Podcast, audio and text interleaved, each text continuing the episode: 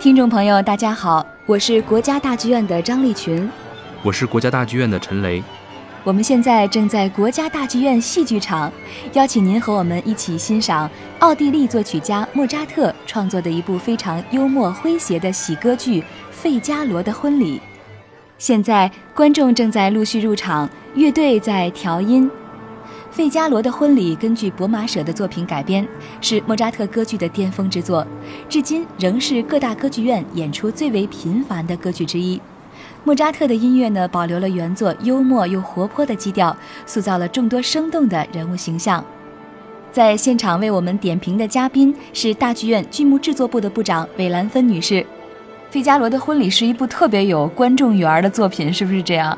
说实话，每次我们演《费加罗婚礼》的时候，大家都很兴奋。你也可以看到那么多的观众来，这是让我们最兴奋的一点。为什么？因为《费加罗婚礼》是咱们中国观众最耳熟能详的一部歌剧。呃，另一个很兴奋的地方就是在于呢，很多的中国演员，就是他慢慢的，呃，越来越能够驾驭这种歌剧。现在呢，国家大剧院制作已经是一个响当当的金字招牌了。我们这一版《费加罗的婚礼》有什么特点呢？希望能够在戏剧场去感受这种小清新，就我们的开玩笑叫把莫扎特的《费加罗婚礼》叫小清新，比如说威尔第的《命运之力》，它是那样的，这种呢会很适合观众近距离的观演。舞台上呢，尽管我们力图还原当时的那个时代，但是其实做了很大的减法，就是让它看上去更简洁、更干净。因为莫扎特的音乐，至少这个音乐它是非常阳光明快的，我们也把它称为小清新。现在指挥已经上场了，场内响起了热烈的掌声。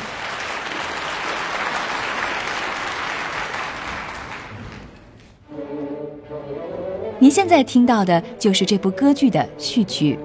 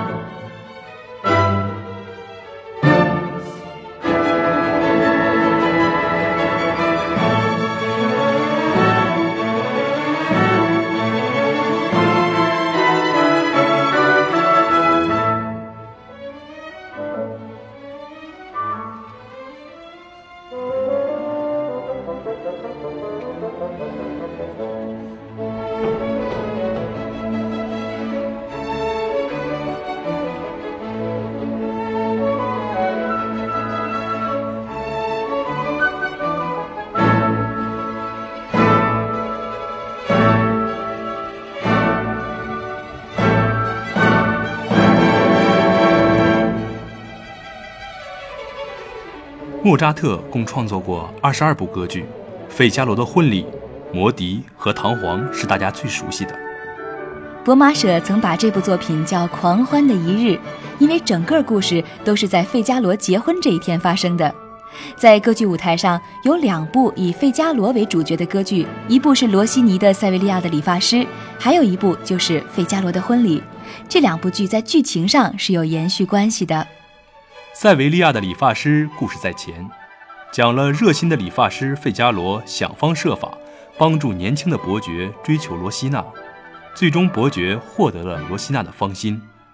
费加罗的婚礼是故事的延续，不过剧情来了一百八十度大反转，费加罗做了伯爵的男仆，伯爵结婚后和夫人的爱情日渐冷淡，打起了费加罗未婚妻苏珊娜的主意。费加罗和伯爵斗智斗勇，最终是皆大欢喜的结局。伯爵和夫人重归于好，费加罗也如期举行了婚礼。二百三十年前的一七八六年，首演的指挥正是莫扎特本人。那个时候，相当于我国清朝的乾隆年间。在剧中，普通的平民战胜了贵族。在那个年代，这样的题材是大胆而敏感的。上演期间，贵族们看了特别生气。奥地利皇帝本人虽然很喜欢这部戏，但为了照顾贵族们的情绪，也多次要求莫扎特删改内容。序曲体现了这部歌剧特有的轻快的节奏，非常欢乐。这首序曲也常常在音乐会上被单独演奏，成为音乐会上深受欢迎的传统曲目之一。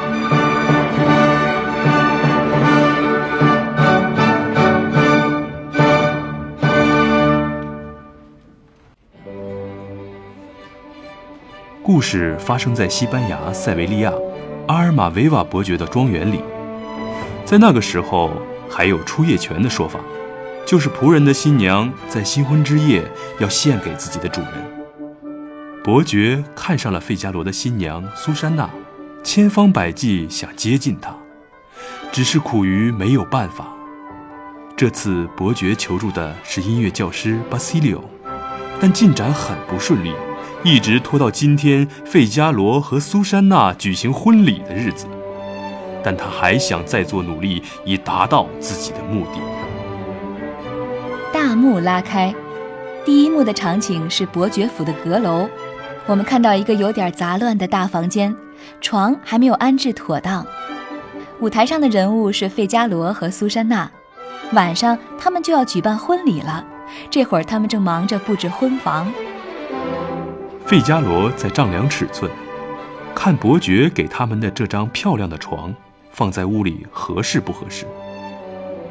苏珊娜说：“她不喜欢这间离伯爵卧房很近的房间，因为她知道伯爵的心思。这间屋子可以让他近水楼台。”这是音乐教师巴西利奥对他说的。这是一段苏珊娜和费加罗的二重唱，一尺、两尺、三尺。苏珊娜告诉费加罗，阿尔玛维瓦伯爵对自己不怀好意。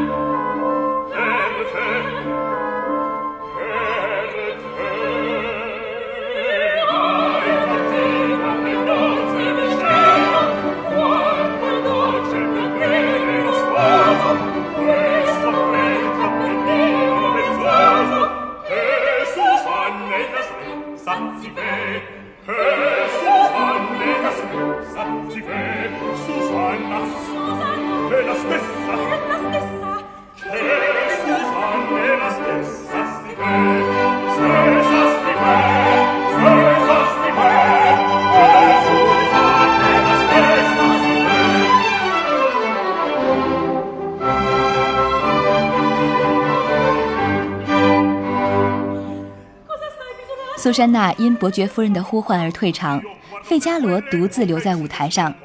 原来伯爵想占苏珊娜的便宜，试图恢复贵族对仆人的出夜权。费加罗挥舞着拳头，唱出了自己的心声：“你想要跳舞吗，我的小伯爵？”费加罗唱道：“亲爱的伯爵，你想跳舞吗？我来给你伴舞吧。你不会，我来教。如果你真的想占便宜的话，我也不是好惹的。我会用千方百计来对付你。”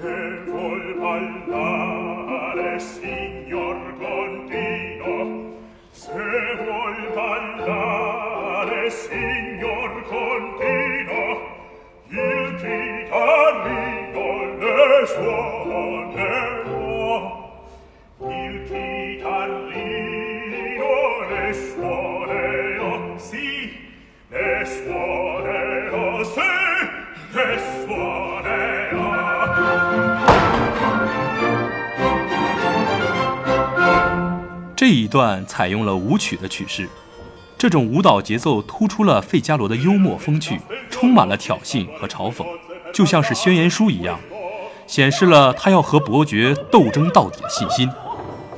巴托罗医生与女管家上场，女管家手里拿着一张旧契约，读给医生听：“我借了您的钱，如果无力偿还，我就和您结婚。”这是费加罗写的。原来这位女管家很喜欢费加罗，听说他马上要结婚了，十分着急。她希望能找个理由阻止婚礼。苏珊娜回来了，看见房间里的女管家，就是一肚子气。两人展开一场舌战，结果女管家说不过苏珊娜，气哼哼地下了场。书童凯鲁比诺垂头丧气地上台了。他是一个情窦初开的小男孩，对任何女子都中意。这个角色虽然是个小伙子，但一般都是由女中音扮演的。这是一种歌剧传统。这种角色在18世纪30年代是由阉人歌手扮演的。此时的维也纳已向前迈了一步，由女生取而代之。凯鲁比诺昨天晚上和园丁的女儿幽会被伯爵撞见了，他想请苏珊娜找女主人求情，别把她赶走。突然。门外传来伯爵的声音，凯鲁比诺吓坏了。苏珊娜让他蜷腿坐在扶手椅里，用毯子把他盖了起来。伯爵对苏珊娜大献殷勤，弄得苏珊娜左躲右闪。这时传来巴西利奥的声音，伯爵慌了，他也要找地方藏起来。巴西利奥是音乐老师，他告诉苏珊娜，最近伯爵夫人与凯鲁比诺似乎有暧昧。藏在椅子后面的伯爵一听，急得跳了出来，要巴西利奥赶快说出实情。门开了，费加罗领着一大群人涌进房间，大家颂扬伯爵，因为他废除了仆人结婚时主人所享有的出夜权。伯爵心里明白，这是费加罗的计谋，他无奈地接受了颂扬，说：“这是我应该做的。”众人唱了一首欢乐的合唱之后，就退场了。伯爵把一肚子的火都撒在了凯洛宾诺身上。你立刻到军队去当兵。您现在听到的就是剧中费加罗的咏叹调。你再不要去做情郎。费加罗唱道：“现在你再不要去做情郎，男子汉大丈夫应该当兵。再不要一天天谈爱情。”抬起头来，挺起胸膛，冲锋在前。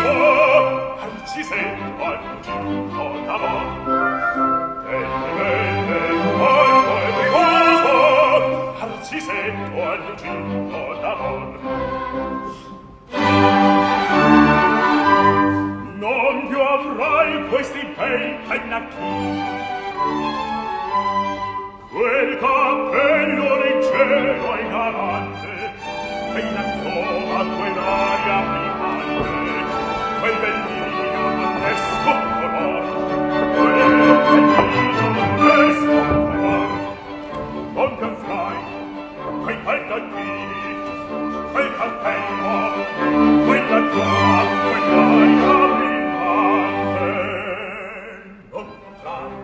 nome amoroso notte e giorno di giorno girando. E vende quanto al riposo ci secca in giunto l'amor e vende quanto al riposo ci secca in giunto l'amor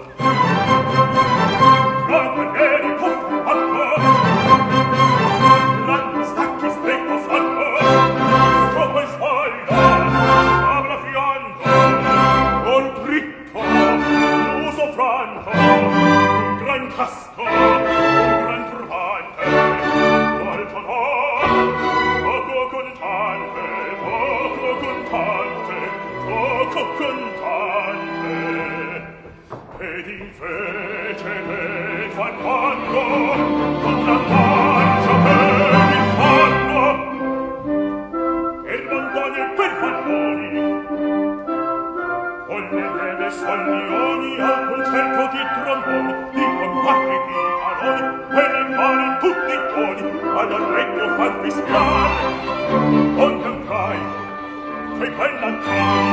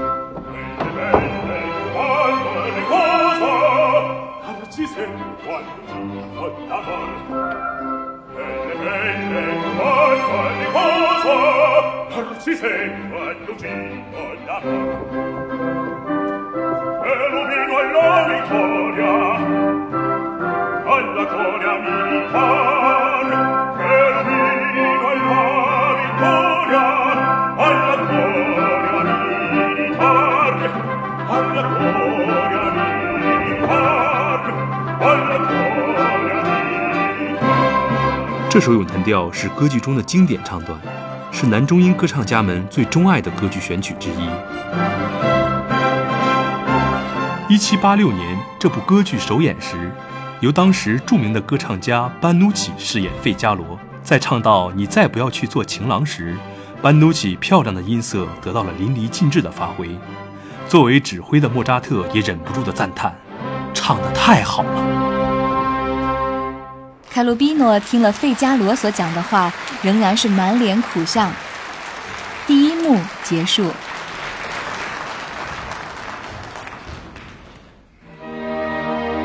第二幕的场景是在伯爵夫人的房间里。大幕拉开，伯爵夫人在为自己受到丈夫阿尔玛维瓦伯爵的冷落而悲叹，她祈祷着：“爱情啊，缓解我的忧伤，别再让我流泪，让我丈夫回到我身旁，或者让我死亡。”下面请欣赏伯爵夫人的咏叹调：“爱神啊，求你给我安慰。”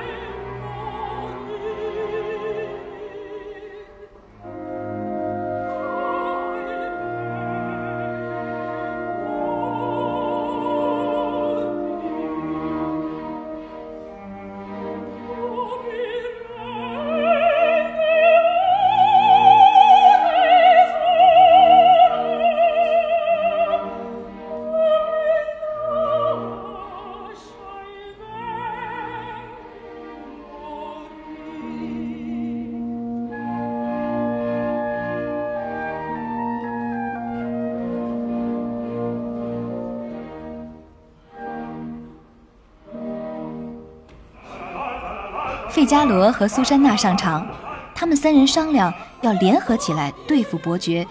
这个计谋分为三个步骤：先伪造一张告密书，告诉伯爵说他的夫人要与爱人约会；之后由凯罗宾诺男扮女装作为替身约伯爵晚上在花园幽会；最后是伯爵夫人去花园里捉奸，让伯爵感到羞愧。凯罗宾诺这时候唱出了本剧中最杰出的咏叹调。你们可知道什么是爱情？凯鲁宾诺唱道：“你们可知道什么是爱情？谁能理解我的心情？我要把这一切都讲给你们听。这奇妙的感觉我也说不清，只觉得心在翻腾。我有时快乐，有时伤心。爱情像烈火在胸中燃烧。”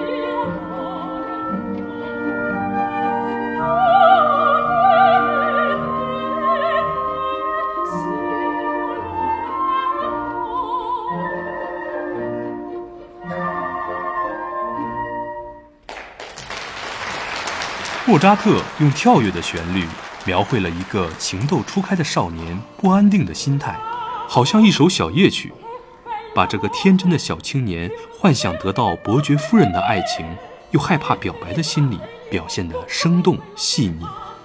歌声打动了伯爵夫人和苏珊娜，他们把费加罗的计划告诉了卡鲁比诺，卡鲁比诺当然不反对。苏珊娜拿来一套漂亮的裙子为他穿上。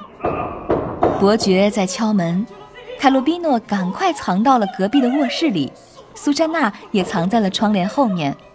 夫人打开门，伯爵手里拿着一封告密信，气得浑身发抖。伯爵推了推卧室的门，怎么也推不开。原来凯鲁比诺从里面反锁上了。气急败坏的伯爵说要去找工具把门撬开。趁伯爵和夫人走开的功夫，凯鲁比诺跑了出来。从哪儿跑出去呢？屋子里所有的门都关上了，卡罗比诺只得从阳台上跳了下去。苏珊娜跑进了卧室，从里面把门反锁上。伯爵拉着夫人回来了，他气冲冲地撬开门。门撬开之后，他大吃一惊，里面的人是苏珊娜。伯爵为错怪了夫人而懊悔。夫人刚才被吓得够呛，这会儿反过来埋怨伯爵不相信他。苏珊娜说：“伯爵总是疑神疑鬼，该给他一次惩罚。”请欣赏伯爵、伯爵夫人和苏珊娜的三重唱。苏珊娜从里面出来。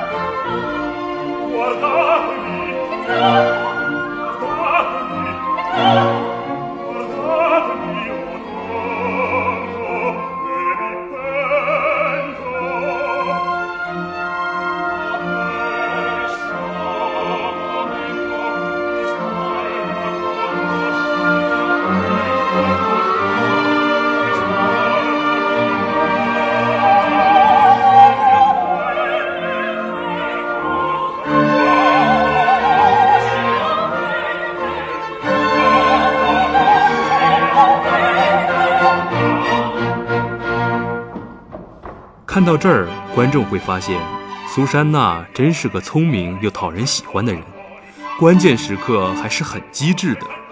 伯爵以为自己错怪了夫人，恳求她的原谅。夫人和苏珊娜指责伯爵疑心太重。园丁跑进来，说刚才有一个人从夫人的阳台上跳了下去。伯爵一听，又起了疑心。幸好费加罗及时赶到，说刚才跳下去的人是他。说着，他还假装一瘸一拐的说是刚才崴了脚。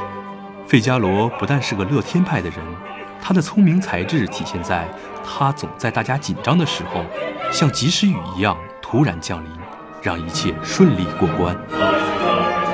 这时，女管家、医生、音乐教师来了，他们得意地宣布。费加罗没有还钱，现在他必须履行约定，娶女管家。这个消息使在场的人表情各异，洋洋得意的女管家和医生，幸灾乐祸的音乐教师和伯爵，可怜巴巴的苏珊娜，满怀同情的伯爵夫人，不知所措的费加罗，唱起一首可笑的七重唱。第二幕就在这首七重唱中结束了。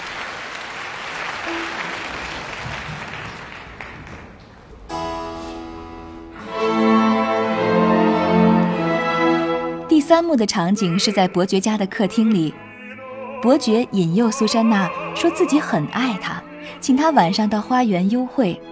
这个建议正中苏珊娜的下怀，她一口答应。伯爵不知是一个计策，也高兴地离开了客厅。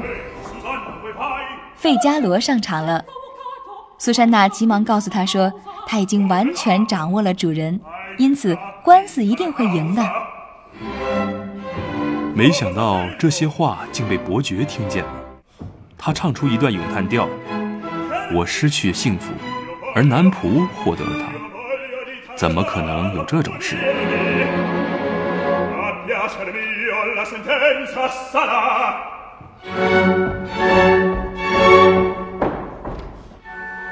这是伯爵在剧中唯一的一首咏叹调，体现了他阴险的内心。Pagar in qual maniera e poi Biantonio un incognito Figaro ricusa di dare una nipote in matrimonio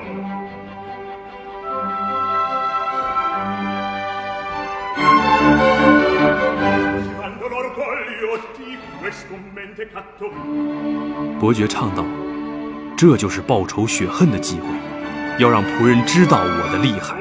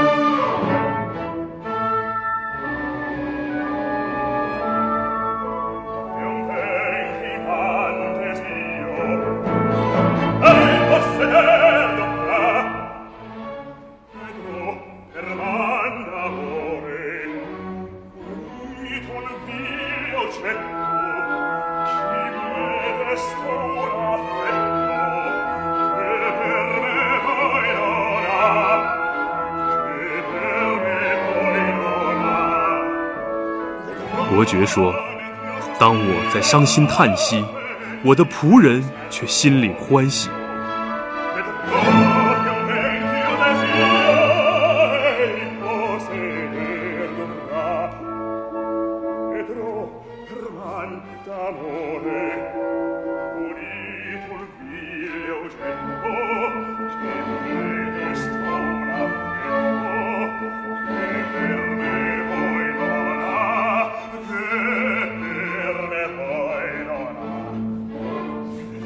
觉心里想：不行，不行，绝不能允许费加罗得到安宁，不准他再讥笑自己的主人。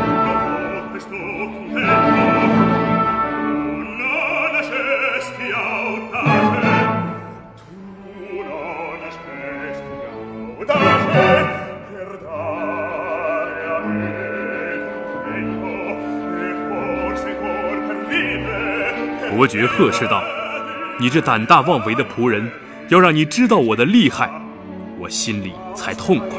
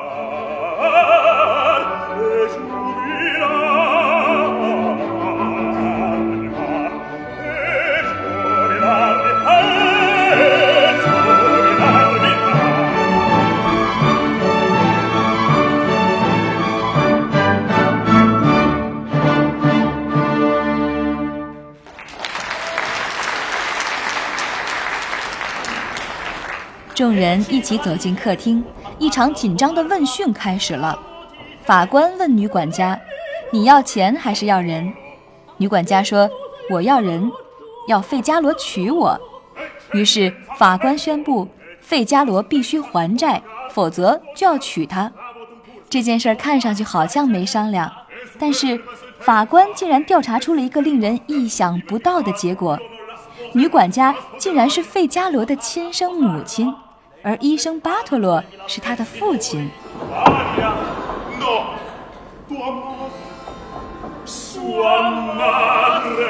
三个人热烈拥抱，庆祝一家人的重逢。大家目瞪口呆。晚来了一步的苏珊娜听到这个消息后，也加入了欢乐的六重唱。莫扎特音乐的成功之处在于，每一个角色都鲜明生动，恰如其分。重唱在莫扎特的歌剧中占有很重要的地位，这段六重唱就是推动剧情发展的一个重要场面。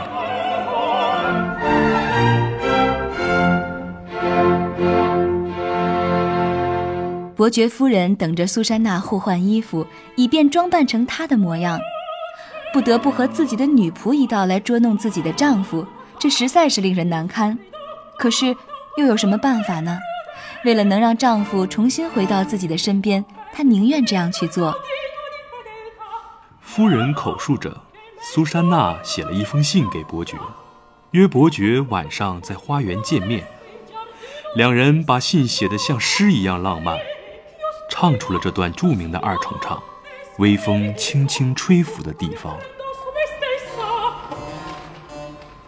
两人唱道：“甜美的微风。”轻轻吹过树梢，多么美妙！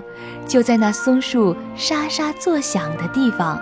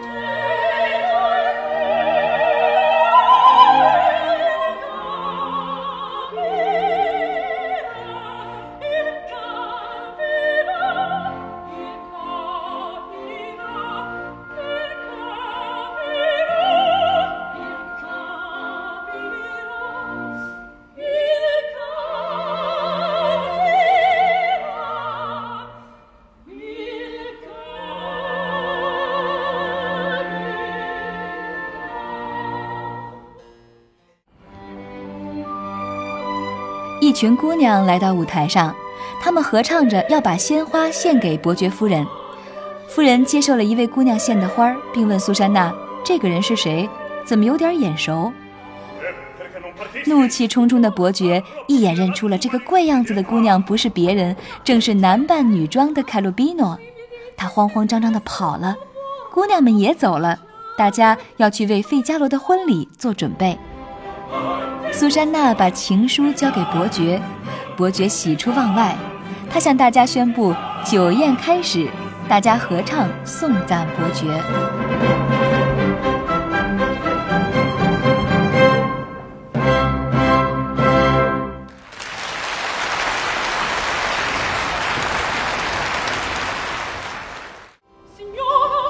第四幕开始了，场景是花园。大家看第四幕这个场景，其实是第三幕整个布景的旋转，场景就从室内转换成了户外的花园。苏珊娜上场与伯爵夫人互换服装，她发现费加罗躲在一边看他们，她故意唱了一首歌。苏珊娜唱道。美妙的时刻即将来临，已在情人的怀抱里，多么幸福啊！现在还有谁能干扰我的幸福呢？来吧，亲爱的，穿过青翠的树林，我要向你奉献玫瑰花环和我的心。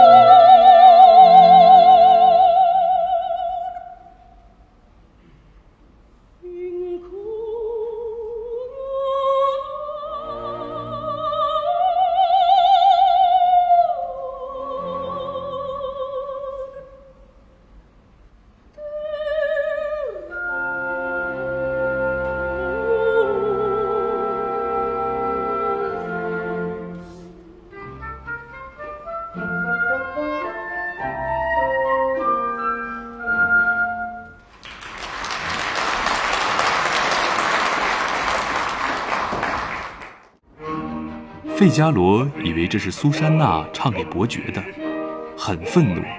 他唱道：“世上的男人们啊，睁开你们的眼睛吧！女人是有刺的玫瑰，再不要受他们的骗了。”有人来了，他也赶紧躲了起来。此时，伯爵也来到了花园，他满心欢喜地对着由伯爵夫人扮演的小苏珊娜甜言蜜语地说情话。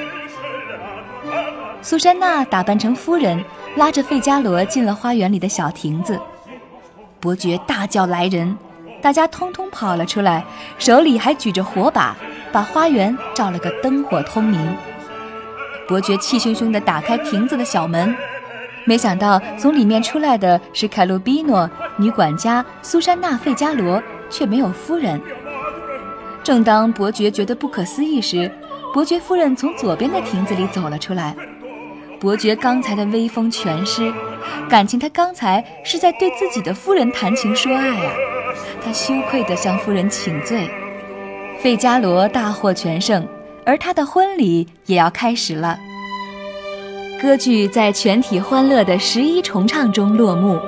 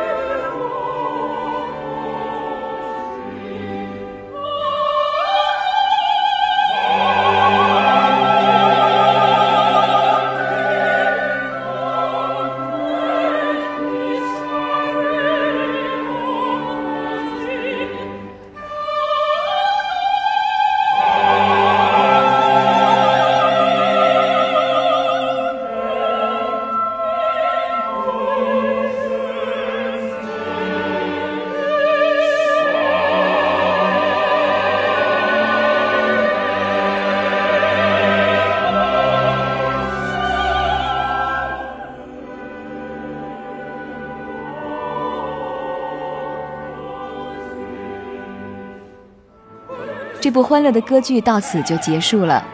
在莫扎特三十六年的短暂人生中，写费加罗的婚礼这段日子是他和妻子、孩子过得最快乐的一段时期。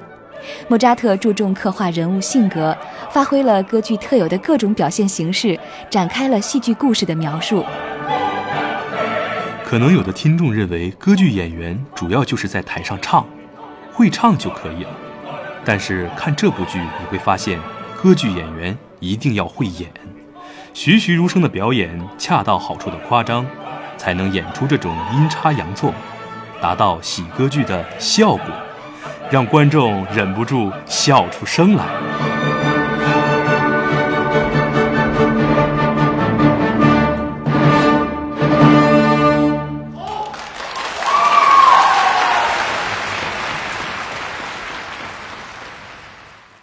我们也来听听现场观众对这部戏的反应怎么样。